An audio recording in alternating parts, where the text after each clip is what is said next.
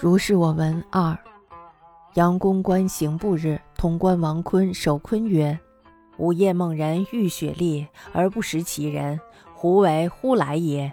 陈公作眉曰：“此君横恐谋杀人，惴惴然如有所欠，故原心造相耳。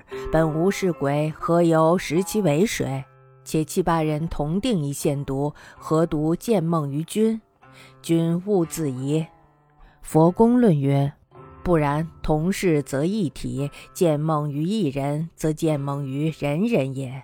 我辈治天下之欲，而不能虑天下之求，据纸上之供词以断生死，何自识其人哉？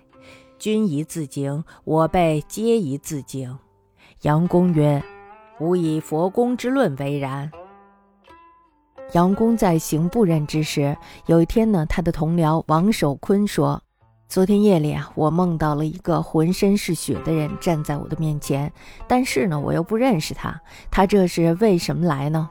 陈作美公说：“因为您常常担心误判别人，心里总是忐忑不安，存在着歉意，所以呢，心里才会造出这样的幻象。本来呢，就没有这样的鬼，您又怎么认识他呢？”况且七八个人同时审一桩案件，为什么只有您梦到了呢？您不要多虑。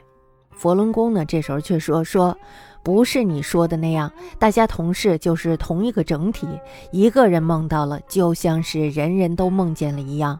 我们在判断天下的刑案，却不能考虑到天下囚犯的命运，只是根据纸上的供词来判断一个人的生或者死，又怎么能认识那个人呢？